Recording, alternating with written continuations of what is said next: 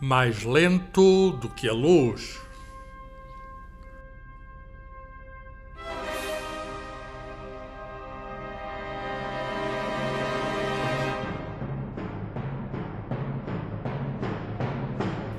Uma conversa sobre ciência, o universo e tudo o resto, com David Marçal e Carlos Filhais.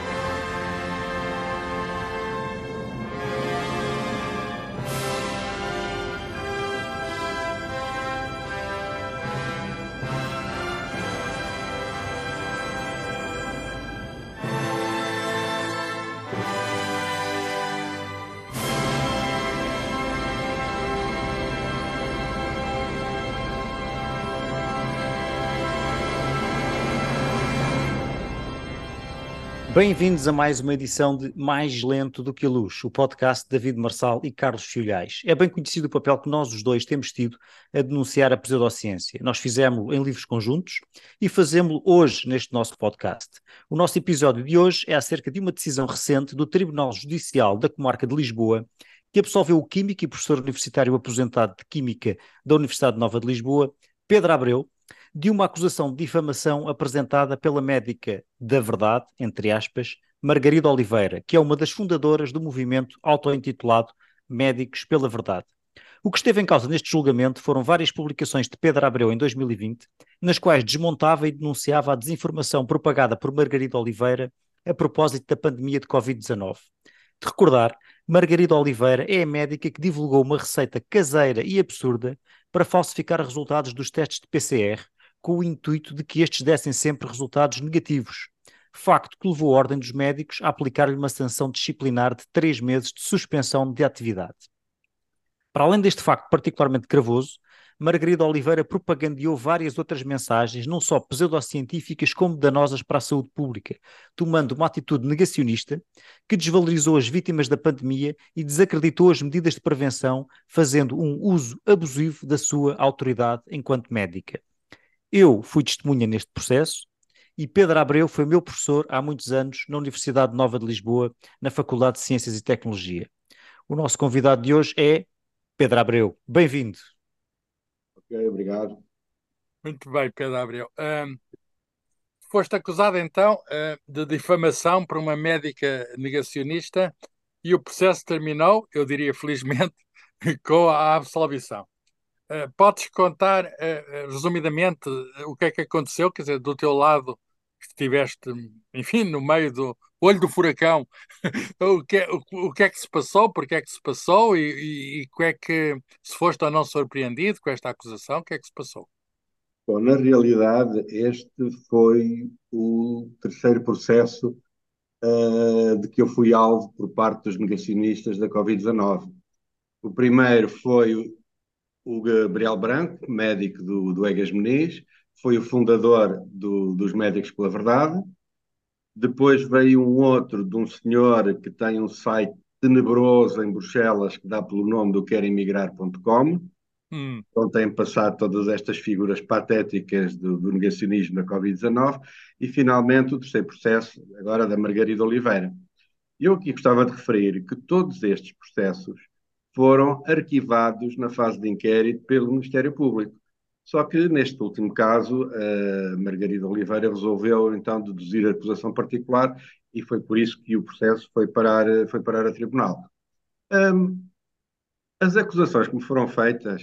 Bom, é, só mais uma, uma nota. Os três processos que me puseram são iguais, são copy-paste uns dos outros.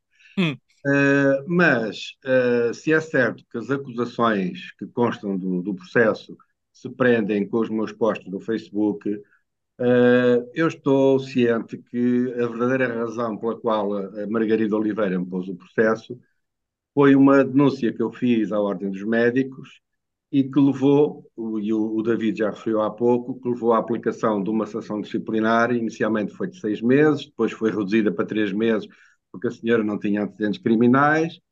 Eh, eu creio que essa terá sido a razão. E a causa eh, desse processo disciplinar foi a tal mesinha que ela divulgou nas redes sociais. Isto foi amplamente divulgado na, depois na comunicação social.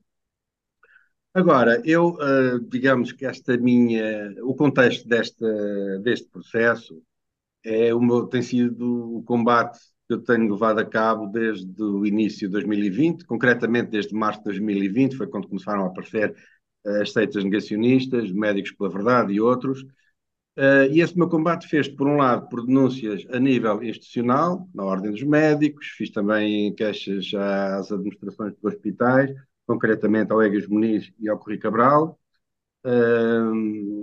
depois, um segundo plano do meu combate foi na comunicação social, onde escrevi vários artigos de opinião no Observador e no Público, e finalmente no Facebook, que é a única, a única rede social que eu utilizo. Só que no Facebook eu optei por um registro, uh, eu não, não vou dizer humorístico, porque eu não tenho qualquer pretensão a ser humorista, eu tenho, tenho 74 anos, mas considero-me um tipo com um sentido de humor, mas optei por um registro cáustico. E porquê é que eu optei por um registro cáustico? É que as asneiras, os disparates, eram de tal ordem tudo aquilo que esta senhora disse e escreveu, tem dito e escrito, ela continua na, a embarcar na, no mesmo barco. Eh, as inutilidades eram de tal ordem que eu achei por bem optar por esse registro cáustico, uh, que a senhora depois entendeu serem calúnias e difamações, mas que felizmente o tribunal não considerou uh, esses, meus comentários difamatórios ou atentatórios contra a, contra a honra da, da senhora. Não? É? Pois. Naturalmente essa... fiquei satisfeito com o acordo, isso é evidente, fiquei satisfeito com o acordo. É? Olha, uh, falaste do registro de humor. Uh, e de facto é um registro uh, natural, não é? Quer dizer, é, o humor é, é, uma administração de inteligência. Mas eu vou aqui ler uma parte da sentença que diz assim: a sua intenção, a intenção de Pedro Abreu, ao fazer as publicações em causa, foi através da abordagem cáustica ou satírica, gozar, entre aspas, fazer humor, também entre aspas. O objetivo foi criticar a mensagem que era veiculada pelo assistente, a tal médica pela verdade, acrescento eu, nunca tendo intenção de lhe provocar sofrimento. As publicações tinham por base declarações feitas pela assistente. E, mais adiante na mesma sentença, o direito penal não pode ser chamado a intervir cada vez que alguém apelida outrem de burra, maluca, tontinha, Maria Chalupa, maluquinha de arroios. Enfim, agora sou eu que comento. Isto aqui são palavras da sentença, sou eu que comento. De facto, são, são palavras eh, enfim, porque alguns poderão considerar que são palavras fortes. É, será que estas palavras eram mesmo necessárias? Eram as palavras mais adequadas para descrever, digamos, o caso? Bom, digamos que eu optei por algumas figuras de estilo. Eu, eu expliquei isto na. Tive a oportunidade de explicar no tribunal o sentido dessas, dessas, dessas palavras.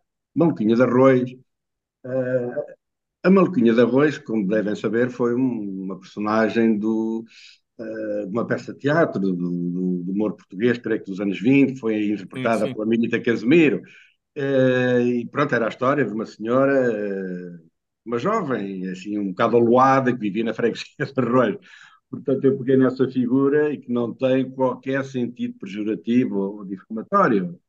Uh, há outro, o caso da Maria Chalupa, o termo chalupa, se o tribunal entendeu, é um termo que, desde o início da pandemia, a comunicação social, os comentadores usam para caracterizar estes lunáticos. Portanto, o chalupa foi escrito no sentido escrito e dito no sentido de serem personagens que, com os disparates que dizem, com as coisas tão surreais que dizem, uh, parecem vindas de outro planeta. Portanto, não estou a dizer que são uh, uns tarados, um, parecem, mas pronto, são pessoas uh, algo bizarras pelas enormidades que, que têm dito e que têm escrito.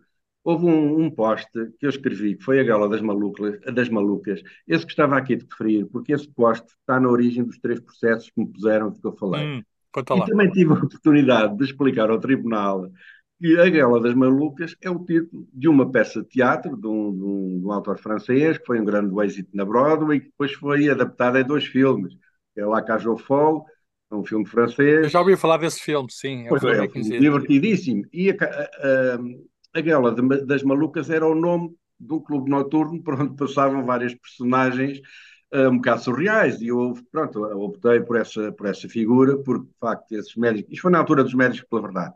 Os médicos pela verdade, muitos deles não eram médicos, havia lá psicólogos e farmacêuticos, eram personagens tão tão surreais que eu entendi que era uma imagem feliz.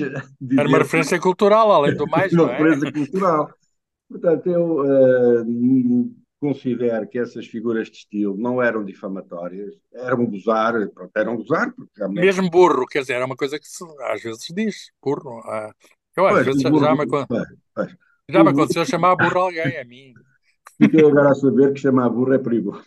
chamar burro alguém é perigoso mas de facto o burro é no sentido de pessoas que manifestam e fazem alarde da sua ignorância uh, nas redes sociais. Porque, para, quando eu uh, li no site dos Médicos pela Verdade, e também tive a oportunidade de dizer isto no tribunal, que uh, o óleo de coco cura a Covid, que as vacinas têm chips que, o, para o Bill Gates ficar a conhecer, dominar o mundo, etc, etc. Isto, isto, é o que é isto? Isto é ignorância, mas é sobre burrice. São burrice. As pessoas não sabem, uh, não querem saber e têm raiva a quem sabe. Isso faz há coisas que é pura burrice. Portanto, a ignorância é muito atrevida.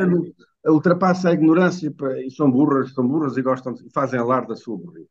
Uh, nós lemos coisas tão, tão, tão disparatadas e continuamos a ouvir coisas tão disparatadas que eu acho que por isso aqui eu até disse à, à, à doutora juíza, à doutora juíza, o burro é um animal fofinho. Uma burra Vender a honra do burro, não é? Não, é, não deve ser considerado um insulto ou uma difamação. Olha, mas a, a Ordem dos Médicos eh, sancionou a médica e, portanto, eh, eh, com base nas, nas intervenções que, que fizeste, nas críticas que fizeste. Eh, como é que vês a atuação da Ordem dos Médicos? Eh, será que essa atuação teve influência na decisão judicial? Olha, vou dar um exemplo do primeiro processo que eu tive, foi o, um processo uh, do Gabriel Branco, que eu já acabei de referir há pouco. Uh, achei graça porque no acórdão do Ministério Público, que resolveu arquivar os autos, eu percebi que o procurador, a procuradora, era uma procuradora do Ministério Público, foi consultar o processo da Ordem dos Médicos e menciona isso no, no, ah. nos autos. Portanto, foi sem dúvida importante Uh, neste, neste caso aqui, não, não, não sei, não, não tenho provas, mas no caso do arquivamento do processo do Gabriel Branco, não tenho dúvidas que a decisão da Ordem dos Médicos foi importante, porque o Procurador do Ministério Público foi ler o processo e chegou à conclusão, de facto, que o senhor, ele foi sancionado pela sanção mais simples, que foi um, uma, uma advertência, um raspanete, digamos assim. Sim, sim. A sanção não teve a gravidade desta da Maria Oliveira. Quer dizer, eles continuam a exercer essas pessoas, não é?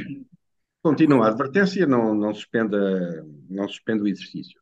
Uh, no caso de, aqui da, da Margarida Oliveira, a suspensão de três meses uh, não teve efeitos imediatos porque ela recorreu uh, para o, órgão superior da Ordem dos Médicos. Esse recurso não foi aceito e a minha advogada assim, pronto, enviou a documentação ao tribunal. Usou o facto, usou esse facto. É? A provar que, que o, o, recurso não tinha sido aceito, só que os recursos podem ir até ao tribunal administrativo. E, portanto, estes processos das or da Ordem dos Médicos podem se arrastar. A Ordem dos Médicos não tem estrutura suficiente a nível da assessoria jurídica para resolver os processos que tem em mãos. Isto também coincidiu um pouco com as eleições na Ordem dos Médicos. eu não sei se ela alguma vez realmente uh, suspendeu a atividade, ou se isto ainda vai para o Tribunal Administrativo. Uh, então, a Ordem dos Médicos não participou no julgamento, ou nenhum representante da Ordem dos Médicos entrou. Foi não, apenas não. referida, referida à situação, que é a situação de suspensão, três meses, não foi? Foi três meses. Agora, eu fiquei contente por as minhas denúncias uh, foram a três médicos. Foi uh, o Gabriel Branco, foi a Margarida Oliveira e um outro médico do Diogo Cabrita, que foi testemunha de, dela neste processo, a Ordem dos Médicos acolheu as minhas denúncias, deu razão e aplicou sanções. Uh, ou seja, as denúncias não caíram em saco roto. Claro. se, se, Mas não devia a própria Ordem ter mecanismos internos, estarem eles atentos, em vez de verem o que é que outras pessoas dizem, eles terem órgãos de, de, verificar o que é que se passa, quer dizer, porque aquilo foi público e notório que havia uma médica a dizer enormidades. Uma mais, mais médicos. Eu creio que a Ordem dos Médicos esteve atenta no início, quando os médicos pela verdade apareceram, e quando apareceram aquelas as mesinhas, aí eles estiveram atentos. Mas eu creio que eles nunca tomaram a iniciativa de uh, desencadear os processos disciplinares. Foi tudo na sequência de denúncias que foram feitas. Aliás, não fui eu apenas que fiz as denúncias, houve claro. muita gente a fazerem denúncias e houve muitos médicos. Eu acho que também, eu e o David, acho que dissemos qualquer coisa na altura, porque aquilo de facto é um escândalo. Como é que médicos podem dizer essas coisas? Uh, pessoas que andaram num curso de medicina, que lhes deram um diploma de medicina e dizem coisas contrárias à ciência mais elementar. Pois, assim, a licenciatura por si só não serve, não chega. Bom, às vezes até nem o doutoramento chega, não é? O doutoramento, Exatamente. eu costumo dizer que não é uma vacina contra, sei lá, contra a insanidade mental, pode aparecer em qualquer altura. Mas o David conhece muitos casos destes de, de há vários outros, há vários outros casos em que realmente nós conhecemos, até falámos de alguns nos nossos livros, portanto há vários outros casos em que partidários da pseudociência acabam por ter esta estratégia e processam os seus críticos. Eh, vou dar aqui rapidamente uns, uns dois exemplos. Por exemplo, há um médico alemão, que é um chamado Matthias Rath, que tem teve uma atitude absolutamente criminosa. Ele vendia vitaminas na África do Sul para supostamente tra tratar a, inf a infecção por VIH. Isto em substituição dos tratamentos convencionais antirretrovirais e com a conivência na altura do governo sul-africano, que por um lado não tinha dinheiro para comprar os medicamentos, uh, por outro lado uh, tinha uma certa atitude anti-branca, anti-ocidental, e, e, no meio dessa, desse caldo um, ehm, os, os, tratamentos que funcionam para a SIDA foram substituídos por tratamentos uh, falsos, não é? vitaminas para tratar a SIDA, e, e, e, e estima-se que tenha havido centenas de milhares de mortes prematuras uh, evitáveis. Uh, e houve um médico, que é um, também um denunciador da pseudociência, que é o Ben Goldracker, que denunciou este Matias Rato no jornal The Guardian, Uh, e também acabou por ser processado pelo Matias Rato, também acabou por ser absolvido, uh, mas também foi processado por, por difamação também há um caso muito conhecido que tem a ver com o movimento anti-vacinas, que, é, que tem a ver com um médico, com um ex-médico, ex-investigador, o Andrew Wakefield, que foi ele que deu o pontapé de partida do movimento anti-vacinas uh, moderno, que é com a publicação de um artigo científico com dados falsificados em que científico associava... entre aspas, científico entre científico entre aspas, exato, muito entre aspas, portanto, em que ele associava a vacina tríplice ao autismo, portanto, que, essa, que a vacina contra a sarampo, o sarampo, papeira e, e, o sarampo, papeira e rubéola eram a causa direta do autismo. É um artigo que é uma fraude denunciada, desmontada, agora retirado, e, e, e, houve um jornalista que teve um papel importante disto, que foi o Brian Deere, que, foi um, que é um jornalista do Canal 4 e da, e da, da BBC, que fez uma série de documentários que mostrou até que ponto o Andrew Wakefield construiu esta fraude científica, falsificando uh, resultados hospitalares e até Uh, e até uh, sendo pago por um escritório de advogados que estava a pedido das famílias a processar os fabricantes das vacinas. Também ele acabou por ser processado pelo Wakefield, também ganhou ao fim de alguns anos, mas a minha pergunta, e também já referiste aqui a alguns casos, há outros casos em Portugal, como é que vês este recurso aos tribunais, supostamente para defender o seu bom nome, por parte de pessoas, uh, enfim, que são praticantes de pseudociência e até charlatães? Uh, bom, Achas eu... que é uma estratégia, digamos, uh, uh, já, já, já uma estratégia que já tem escola? Não terá escola, mas, por exemplo, posso referir o seguinte: a Margarida Oliveira, quando aqui há, uns, há umas semanas atrás foi entrevistada no tal site querimigrar.com, falou deste processo. Então disse que estava muito entusiasmada tinha a certeza que ia ganhar e que se ganhasse ia ser uma vitória não apenas pessoal, mas ela diz que é da resistência. da resistência. Portanto, havia aqui uma esperança, eh, uma esperança em que este processo eh, resultasse. E atenção, atenção, eh, em relação aos tribunais, vou referir o seguinte: o primeiro artigo que eu escrevi no Observador sobre este tema do, do negacionismo chamava-se As Juízas Aprendizes de Virologia. E prendeu-se com um caso foi muito conhecido nos Açores, num grupo de turistas, que isto foi durante o confinamento, estavam com Covid e foram obrigados a ficar no quarto de hotel. Uh, depois eles recorreram para o Tribunal da Relação dessa decisão e houve duas juízas que uh, fizeram um acórdão baseado cientificamente, entre aspas, em pareceres negacionistas, pondo em causa os testes PCR, etc., etc., para chegarem à conclusão os testes não valiam nada, havia muitas dúvidas sobre a sensibilidade dos testes e que para as pessoas num quarto de hotel era um atentado contra os direitos, liberdades e garantias. Portanto, da parte dos tribunais, uh, não há, da parte dos juízes, uh, não, não podemos esperar que haja um grande uh, consenso em relação às, às decisões que vão contra, estas, contra esta desinformação negacionista. No meu caso, também posso citar o meu caso. O, o processo passou pelo, pela fase de, de instrução. Portanto, ou seja, a minha advogada não requereu logo o julgamento, requereu o debate instrutório. E eu, no debate instrutório, apanhei uma juíza, por acaso são só juízas que eu estou a ver nessa história, hum. uma juíza que eu fiquei completamente estarrecido, além de ser extremamente, ter sido extremamente mal educada comigo, dedo em punha, digo, o senhor não pode interromper enquanto eu estou a falar.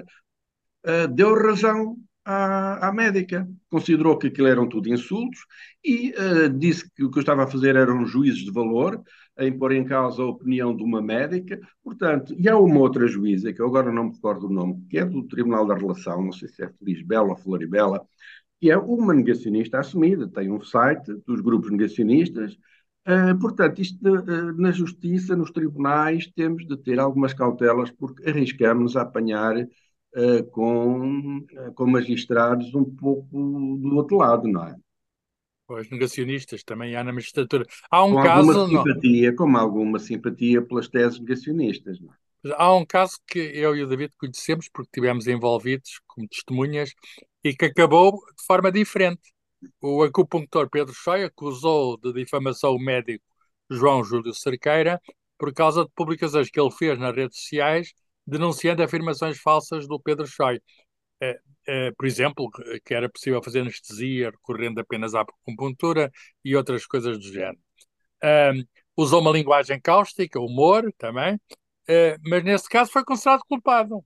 Conhece este caso? O que é que, o que, é que parece, porque é que, na tua opinião, houve decisões tão diferentes num caso e no outro? Pois eu conheço, eu li, li o acórdão, o, o João enviou-me, o enviou-me o acórdão, eu, eu até ia pedir, cheguei a pedir para ser testemunha no, no, neste processo, mas uma vez que ele tinha sido condenado, achámos melhor que ele ficasse de fora, um, porque o advogado dela ia seguramente pegar nisso. Mas, uh, quer dizer, uh, o caso da medicina tradicional chinesa, há, já escreveste sobre isso, não é? Já escreveste sobre isso. Já escrevi. Uh, há que diferenciar a banha da cobra, que é, o, que é a medicina tradicional chinesa, entre aspas, levada a cabo pelo Pedro Choi, de outra medicina, de, de alguma medicina tradicional chinesa, uh, que é válida, não aquela que é existida em Portugal.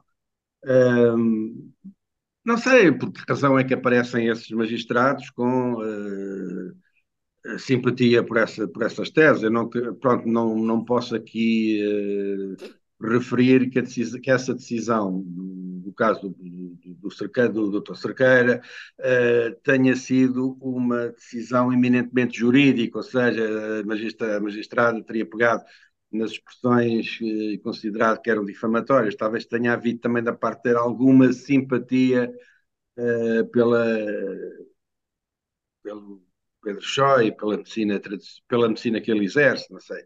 É difícil de perceber, é difícil de perceber o porquê destas decisões. Agora, há uma coisa que também ficou clara, e dias estava a comentar isso com a minha advogada. Os procuradores do Ministério Público e, e, os juízes parecem-me cataventos, quer dizer, em processos iguaizinhos, há uns que decidem de uma maneira e outros que decidem de outra. Porque nós estamos num terreno muito patanoso, onde há muita subjetividade na apreciação destes casos. Uh, e Portanto, pode ser de outra maneira, no não é? caso, acabou bem. Uh, eu creio que, pronto, não, não, não domino uh, as questões jurídicas, mas para haver jurisprudência ainda será necessário haver mais, mais, não é só com um caso que se faz jurisprudência, não é? Será necessário haver mais, creio que são três casos, uh, idênticos a este para se fazer jurisprudência. Mas então vamos caso... esperar que continuemos a ser processados. Naturalmente, o próximo, alguém que seja processado, vai levar este acórdão para, para são, mostrar. São precisos mais casos, que é para ganhar aqui uma é, maioria. É. Olha, oh, oh, oh, Pedro, nós somos os dois professores universitários apresentados uh, e, enfim, temos este combate que é comum pela ciência, pela cultura científica. Como é que vês o papel das universidades uh, no, neste combate à desinformação, à pseudociência? O que é que as universidades fazem ou não fazem e deviam fazer? Uh, como é que está a nossa instituição universitária relativamente a estas coisas que vão acontecendo na sociedade? Não vejo nada a ser feito. Uh, não, não, sei se estou a ser injusto, uh, não estou a ver uh, nada a ser escrito sobre este, sobre este tema, no, no, combate à desinformação, que é uma tarefa que não é fácil. Uh, se me perguntarem como é que deve ser feito o combate à desinformação, eu, pronto, remeto para lá para a lista, começa pela educação, não é? Mas depois é, é necessário haver uma proatividade de, de, das instituições científicas uh, neste, neste combate. Eu, de facto, não estou a ver, não, não consigo neste momento dar nenhum exemplo de uma universidade que uh, tenha escrito sobre a matéria. Mas, olha, dá um exemplo, já agora que também posso referir um bom exemplo. Uma tese de mestrado foi apresentada no Instituto Politécnico do Porto e que está acessível no, no Google, que se chama Médicos pela Verdade, Discurso de, discurso de ódio. Mentira e ódio. Médicos pela Verdade, Mentira e ódio, em que a mestranda fez um trabalho exaustivo. Um então, mestrado em Direito, é? Não, não, não. É Ciências... Da Comunicação. Sim. Uh, se escreverem o título, encontram o PDF no Google. Ela fez um levantamento exaustivo destes, desta desinformação, propalada pelo, pelos médicos pela verdade e, e, por outros, não é? Uh, bom, esse é um exemplo. Uh, é um exemplo. Uh, mas, mas, é um exemplo só, é um exemplo só. É um exemplo só. É, não, o que é que, em teoria, te ocorre que poderia ser feito para. Porque há o lado dos cientistas, da medicina, mas há também o lado do direito, quer dizer, as próprias escolas de direito, que fazem a formação dos juristas, como é que a gente lhes proporciona uma visão científica, explicar o que é a ciência minimamente? É, eu já tive alguns encontros com juristas e o diálogo enfim, não sendo fácil, falamos linguagens diferentes, mas é possível, quer dizer, eu tento fazer esse diálogo, explicar o que é ciência, qual é o método da ciência, com certeza não responde a todas as questões, mas há, sobre, há questões, por exemplo, se o teste PCR funciona ou não funciona, que é do domínio da ciência, e a ciência dá resposta a esse tipo de interrogações. Claro que o direito tem o seu lugar, e, e temos de, sei lá, de de arranjar uma maneira de arrumarmos na sociedade as duas coisas, a ciência e o direito. Quer dizer, eu não estou a ver uh, como é que o direito pode funcionar em casos factuais em que entra a ciência, ignorando a ciência.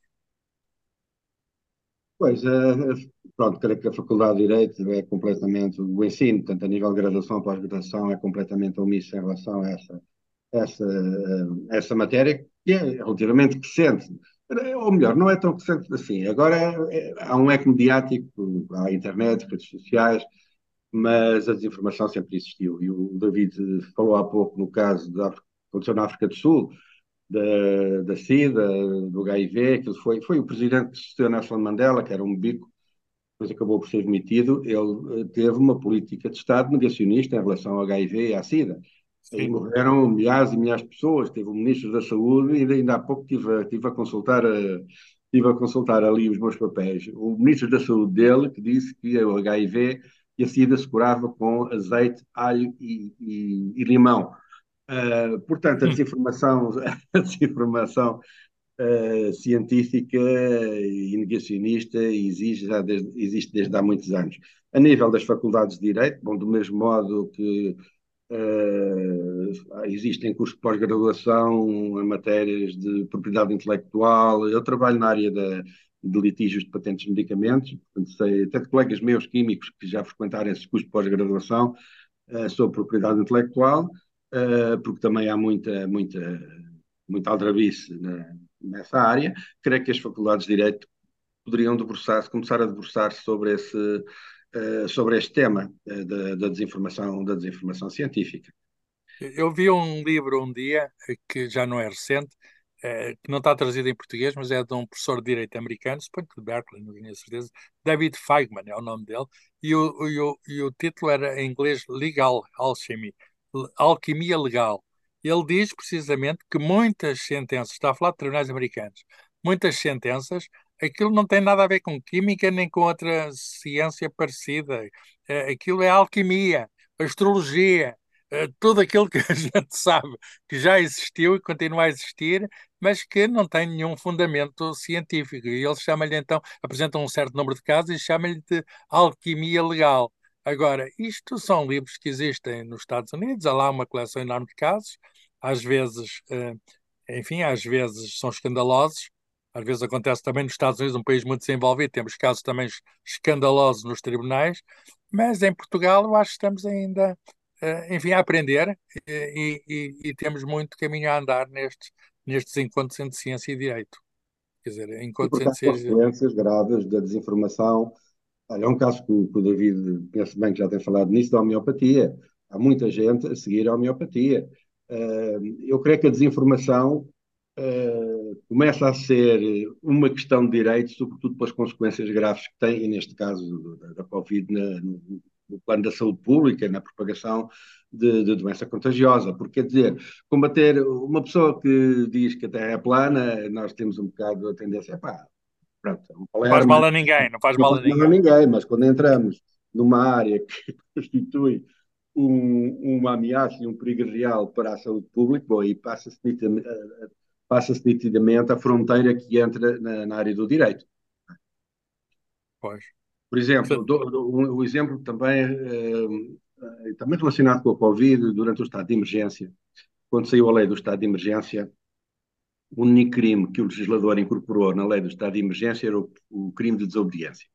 Quando diz o nosso Código Penal, tem lá o crime de propagação de doença contagiosa. Ou seja, um indivíduo que estava, um negacionista, que estava uh, contaminado com o SARS-CoV-2, era, tinha Covid-19, desrespeitava as regras, ia para a fila de um supermercado sabendo que o seu comportamento ia, ia provocar a doença contagiosa, naturalmente que esse indivíduo estava a incorrer num crime. Então, depois há uma a explicação jurídica porque é que o legislador não, não incorporou esse crime na, na, na lei, para não voltar agora aqui a, a falar nisso. Mas pronto há de facto um, uma fronteira que, quando é ultrapassada, uh, não, não é liberdade de expressão, não é direito de opinião, é crime.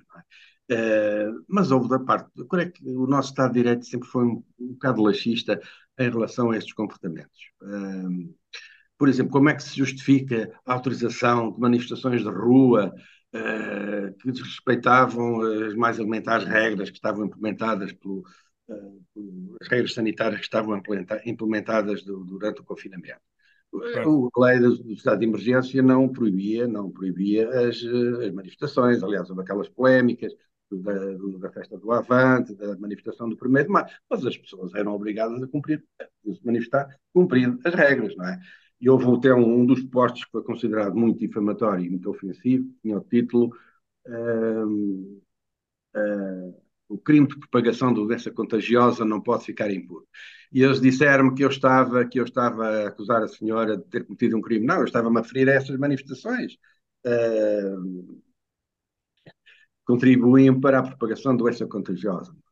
Mas ainda em relação ao combate à desinformação, uh, já agora também dizer o seguinte: quando começou a campanha de vacinação e a campanha de vacinação atingiu os jovens, os adolescentes, eu escrevi um artigo no público que chamava A DGS precisa de aprender a comunicar. Porque achei que não estava a haver uma, uma proatividade da DGS em relação à campanha de desinformação intensíssima que estava a existir contra a vacinação do, dos jovens e mais tarde nas crianças. Eu até citei um exemplo quando foi tornado obrigatório o cinto de segurança em Portugal, e havia aquele slogan, o miúdo comigo, o miúdo vai sempre atrás. Eu disse, peguem nesse exemplo e façam publicidade. Campanha, é? Ponham panfletos nas caixas do correio, façam qualquer coisa, mas não, não, não houve uma proatividade uh,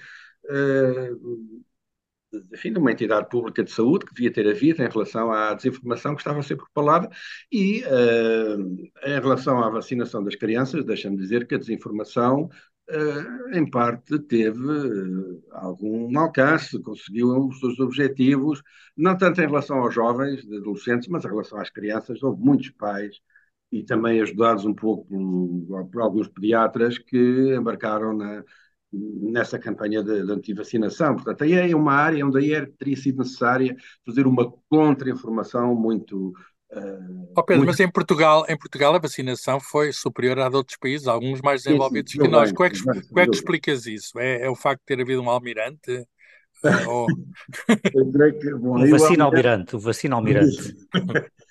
Teve a ver com a parte estratégica, com a parte técnica, estratégica, Bem, o que é que é um bom exemplo? Uh, é uma boa pergunta. Porquê é que os portugueses não foram na conversa dos negacionistas? é engraçado, não é? É uma pergunta que tivemos que colocar. Nós não somos assim tão cultos cientificamente, não temos assim tanta cultura científica, não temos mais que da Alemanha, nem Inglaterra, e, e uh, o número de casos negacionistas, citámos alguns, mas não são assim tantos como em outros países. Eles também têm mais gente, não é? Mas há casos lá que, que causaram uh, impacto e que, e que levou muita gente a não vacinar, por exemplo. Não. Aqui não, aqui nem por isso.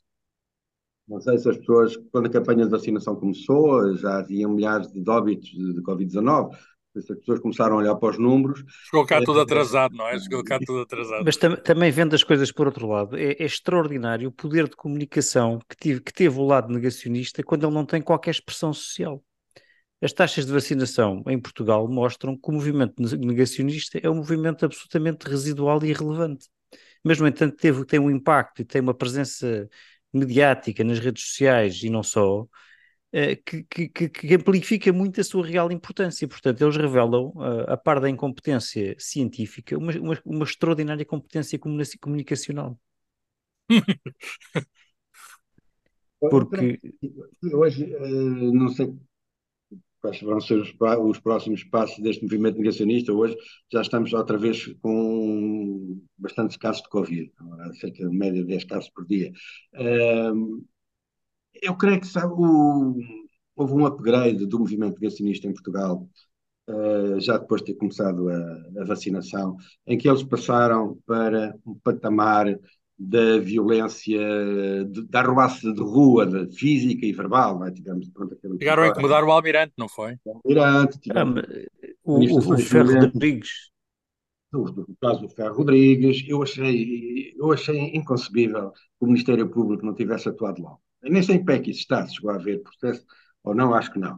Uh, houve manifestações de rua violentas um, de apoio àquele, àquele juiz de, do Tribunal de Odmira.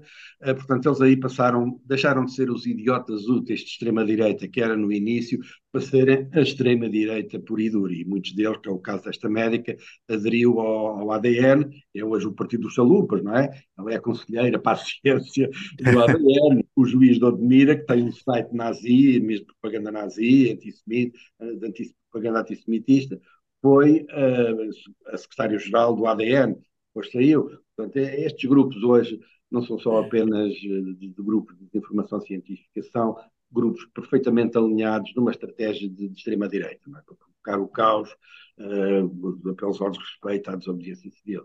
Há hoje uma componente ideológica não era discernível nos primeiros tempos do, do, do dos Sim, a, a, a, ligação digamos, a uma extrema-direita é nítida, e no mundo em geral, não é apenas aqui. Ora, Sim. estamos a aproximar do fim. Um, a questão dos média. Um, tens artigos no Observador, no Público, eles foram publicados. Como é que vês o papel dos média nisto tudo? Eles podem fazer mais, podem fazer melhor? Sem dúvida. Há uma, o, o David Marçal está, eh, conhece melhor o meio do jornalismo científico do que eu. Eu parece-me que há poucos eh, jornalistas uh, especializados em ciência, especializados que consigam passar a mensagem sobre os mais diversas uh, mais diversos temas. Eu por acaso uh, quando mandei a documentar para, os, para, alguns dos artigos que escrevi, apanhei um, um site, creio que era de uma universidade canadiana, onde o departamento de jornalismo eh, dessa universidade tinha cursos de pós-graduação destinados a cientistas, jovens cientistas das mais diversas áreas, para que eles uh, conseguissem fazer passar a mensagem científica à população. Não é, não é fácil transformar um tema científico difícil, uh, fazer, uh, fazer passar esse tema à, à população. Eu creio que tirando o público, o observador também publicou, o público observador também são de áreas, enfim, diferentes, mas público tinham um ou dois jornalistas uh, da área científica. Mas há qualquer coisa no Expresso, há qualquer coisa no Expresso, não é? Mas podemos ter mais e melhor jornalismo científico, mas temos algum, temos algum. Era preciso apostar e... um pouco nessa área. Eu devo dizer que, em relação ao observador, que não posso. Pronto, o observador tem um projeto ideológico, é evidente, e deu muita atenção, porque o observador deu muito palco aos negacionistas, sobretudo a médicos negacionistas. O primeiro artigo que saiu no Observador uh, de um médico foi do Tribolé, uh, de Abreu, um médico do Hospital de Évora, que foi condenado ao uso de pulseira eletrónica por ter violado o confinamento. Saiu, o artigo foi publicado em março de 2020. Foi o primeiro artigo que apareceu no Observador. Depois veio o artigo desta Margarida, veio o artigo de outra Margarida Abreu, que era mulher do, deste Tribolé, veio também um artigo do Gabriel Branco e muitas vozes ligadas ao partido uh, da Iniciativa Liberal. Pronto, não, é bom que se diga que muito, tinha um projeto que era, se não me engano, uh, 21, Portugal 21, fizeram vários colóquios, colóquios, nomeadamente com um senhor que tem hoje aí um site digital tenebroso, que é o Página 1, que dá pelo nome de Pedro Almeida, Almeida Vieira, que é também o porta-voz hum. Eh, do, do, dos negacionistas. Portanto, aí o Observador teve um, pronto, lamentavelmente, teve um, um papel de divulgação do negacionismo, mas honra lhe seja feita, nunca vi artigos meus serem recusados. E uma eu tenho lá um podcast na Rádio Observador e, ah, e aquilo sempre puseram o que eu disse. Agora, depois vamos ler os comentários dos leitores. Aí, meu Deus. Ah, pois, mas isso, enfim, temos neste momento. David, foi uma conversa. Não sei se tens mais alguma pergunta ao nosso convidado. Não, penso que é agradecer ao nosso convidado, o Pedro Abreu, e despedir-nos até ao próximo episódio do Mais Lento do que a Luz. Muito obrigado, Pedro. Obrigado pelo convite.